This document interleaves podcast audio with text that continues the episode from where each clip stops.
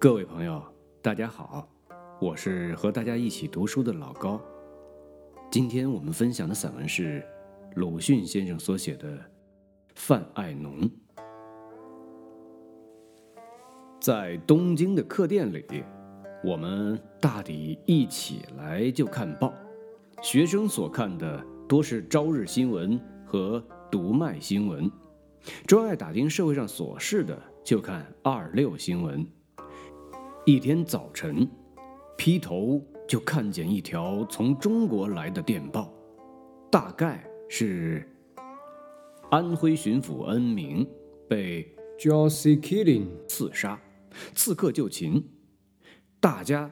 一怔之后，便容光焕发的互相告语，并且研究这刺客是谁，汉字是怎样三个字。但只要是绍兴人，又不专看教科书的，却早已明白了，这是徐锡林。他留学回国之后，在做安徽候补道，办着巡警事务，正合于刺杀巡抚的地位。大家接着就预测他将被极刑，家族将被连累。不久，秋瑾姑娘在绍兴被杀的消息也传来了。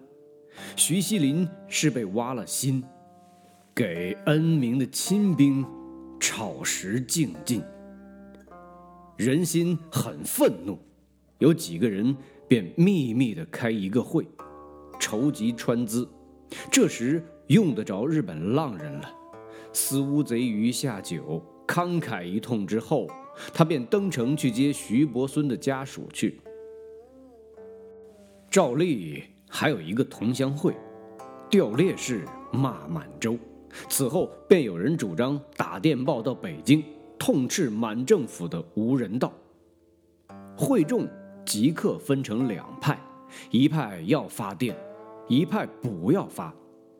我是主张发电的，但当我说出之后，即有一种顿滞的声音跟着起来：杀的杀掉了，死的死掉了，还发什么屁电报呢？这是一个高大身材、长头发、眼球白多黑少的人，看人总像在藐视。他蹲在席子上，我发言大抵就反对。我早觉得奇怪，注意着他的了，到这时才打听别人，说这话的是谁呢？有那么冷？认识的人告诉我说，他叫范爱农，是徐伯孙的学生。我非常愤怒了，觉得他简直不是人。自己的先生被杀了，连打一个报告还害怕，于是便坚持的主张要发电，同他争起来。结果是主张发电的居多数，他屈服了。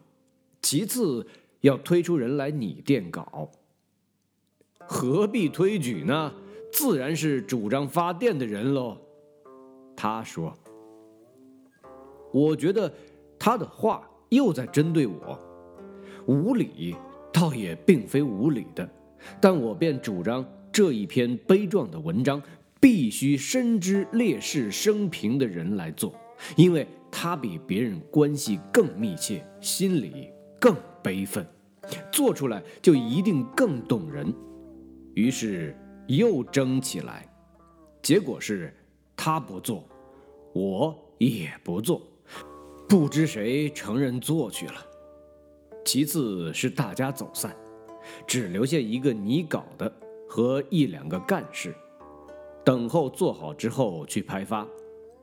从此，我总觉得这范爱农离奇，而且很可恶。天下可恶的人，当初以为是满人，这时才知道还在其次。第一。倒是范爱农，中国不革命而已，要革命，首先就必须将范爱农除去。然而这意见后来似乎逐渐淡薄，到底忘却了。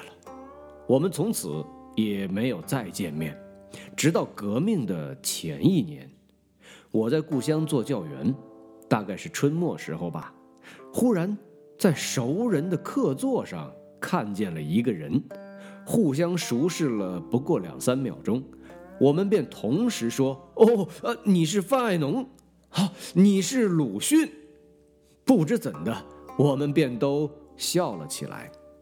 是互相的嘲笑和悲哀。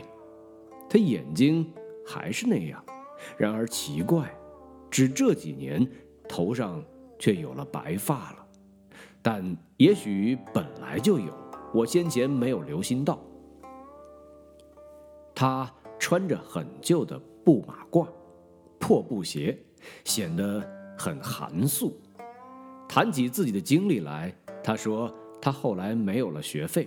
不能再留学，便回来了。回到故乡之后，又受着轻蔑、排斥、迫害，几乎无地可容。现在是躲在乡下，教着几个小学生糊口。但因为有时觉得很气闷，所以也乘了航船进城来。他又告诉我，现在爱喝酒，于是。我们便喝酒，从此他每一进城，必定来访我，非常相熟了。我们最后常谈些愚不可及的疯话，连母亲偶然听到了也发笑。一天，我忽而记起在东京开同乡会的旧事，便问他：“那一天你专门反对我？”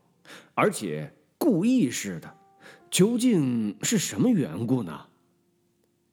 你不知道？哼，我一向就讨厌你的，不但我，我们。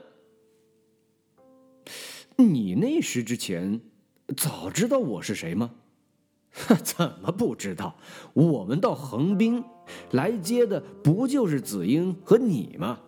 你看不起我们，摇摇头。你自己还记得吗？我略略一想，记得的，虽然是七八年前的事儿了。那时是子英来约我的，说到横滨去接新来留学的同乡。汽船一到，看见一大堆，大概一共有十多人。一上岸，便将行李放到税关上去候查检，官吏。在衣箱中翻来翻去，忽然翻出一双绣花的弓鞋来，便放下公事，拿着仔细的看。我很不满，心里想：这些鸟男人怎么带这东西来呢？自己不注意，那时也许就摇了摇头。检验完毕，在客店小坐之后，急需上火车。不料这一群读书人又在客车上让起座位来了，甲要乙坐在这位上，乙要丙去坐，揖让位中，火车已开，车身一摇，即刻跌倒了三四个。我那时也很不满，暗地里想，连火车上的座位，他们也要分出尊卑来，自己不注意。也许又摇了摇头。然而那群雍容揖让的人物中就有范爱农，却直到这一天才想到，岂但他呢？说起来也惭愧呀。这一群里还有后来在安徽战死的陈伯平烈士，被害的马宗翰烈士，被囚在黑狱里，到革命后才见天日。而身上永带着匪刑的伤痕的，也还有一两人，而我，都茫无所知，摇着头将他们一并运上东京了。徐伯孙虽然和他们同船来，却不在这车上，因为他在神户就和他的夫人坐车走了陆路了。我想，我那时摇头大约有两回。他们看见的不知道是哪一回，让座时喧闹，检查时幽静，一定是在税关上的那一回了。试问爱农，果然是的。我真不懂你们带这东西做什么？是谁的？哎，还不是我们师母的。他瞪着他多白的眼。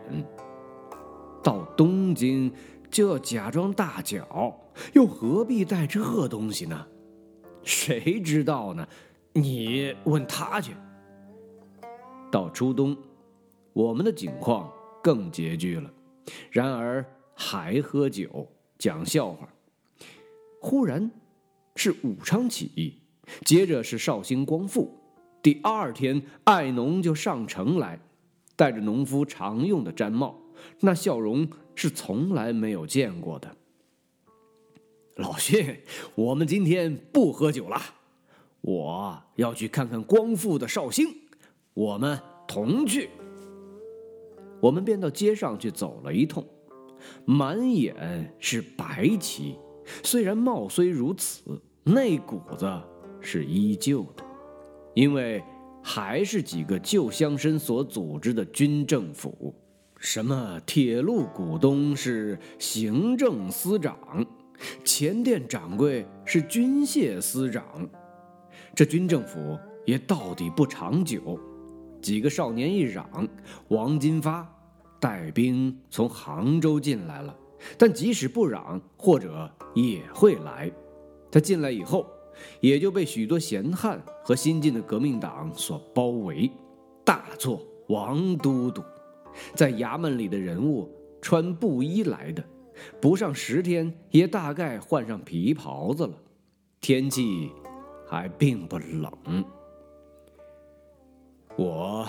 被摆在师范学校校长的饭碗旁边，王都督给了我校款二百元。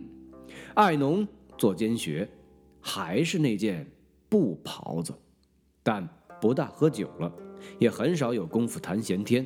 他办事兼教书，实在勤快的可以。情形还是不行，王金发他们。一个去年听过我的讲义的少年来访问我，慷慨地说：“我们要办一种报来监督他们，不过发起人要借用先生的名字，还有一个是子英先生，一个是德清先生。为社会，我们知道你绝不推却的。”我答应他了。两天后便看见出报的传单，发起人诚然是三个。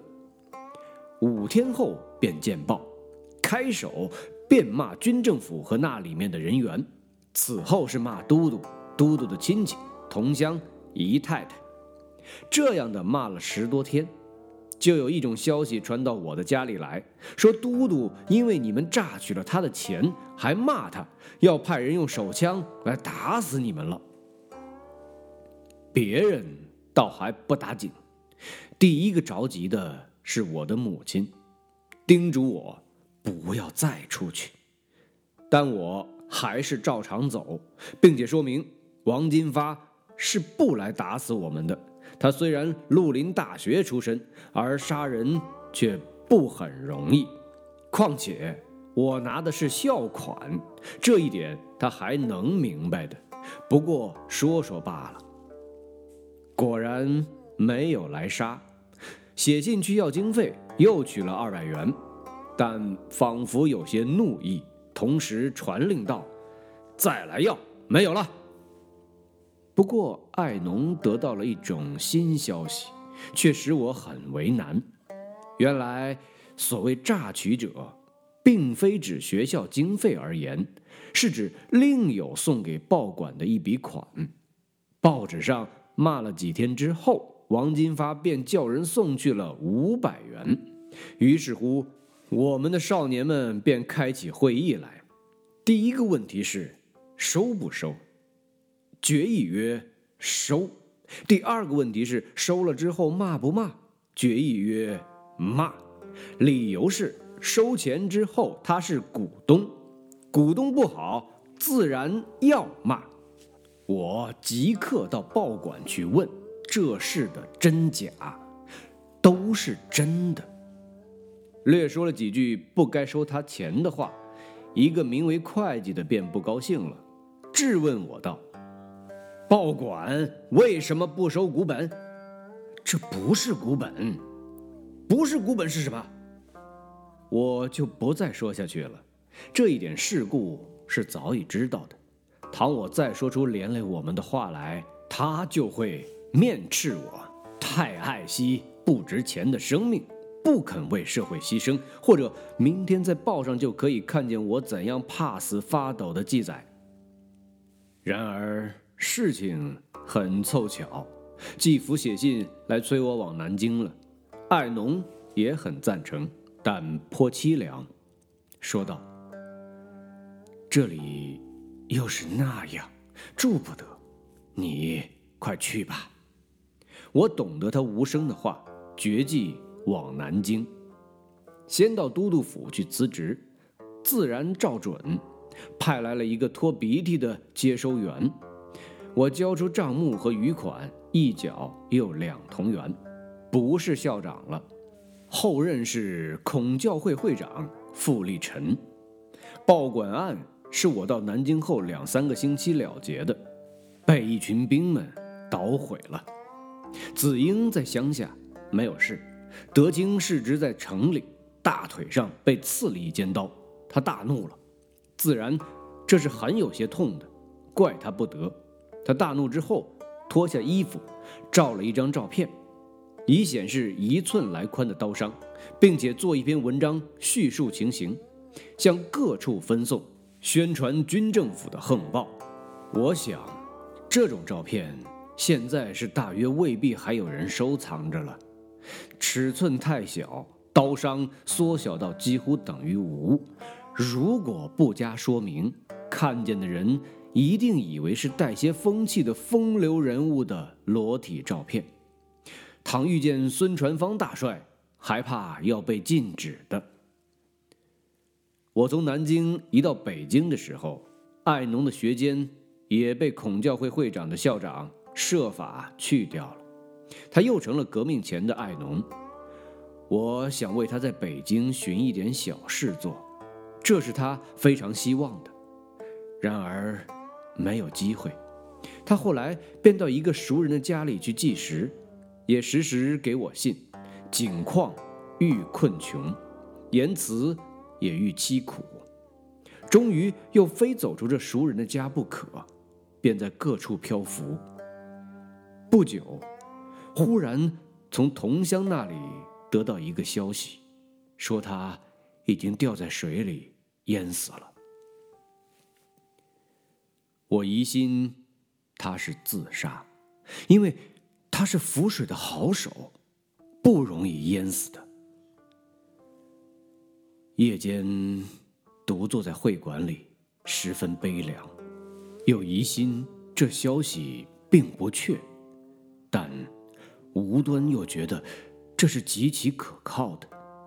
虽然并无证据，一点法子都没有，只做了四首诗，后来曾在一种日报上发表，现在是将要忘记完了，只记得。一首里的六句，起首四句是：“把酒论天下，先生小酒人。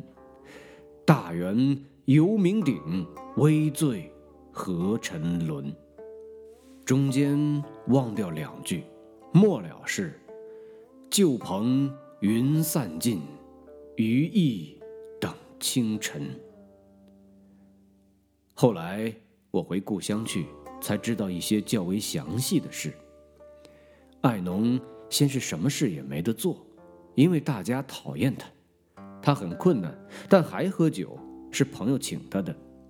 他已经很少和人们来往，常见的只剩下几个后来认识的较为年轻的人了。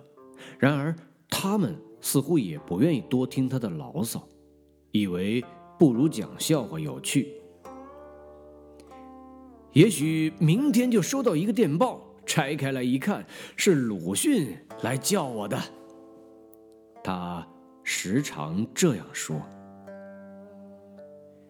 一天，几个新的朋友约他坐船去看戏，回来时已过夜半，又是大风雨，他醉着，却偏要到船舷上去小解。大家劝阻他，也不听，自己说是不会掉下去的，但他掉下去了，虽然能浮水，却从此不起来。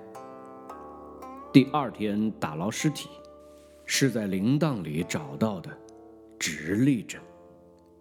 我至今不明白他究竟是失足，还是自杀。他死后一无所有，遗下一个幼女和他的夫人。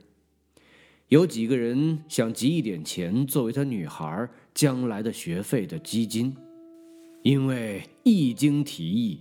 即有族人来争这笔款的保管权，其实还没有这笔款呢。大家觉得无聊，便无形消散了。现在不知他唯一的女儿景况如何，躺在上学，中学也该毕业了吧？十一月。十八日，好的，今天我们散文就分享到这儿了，咱们下回再见。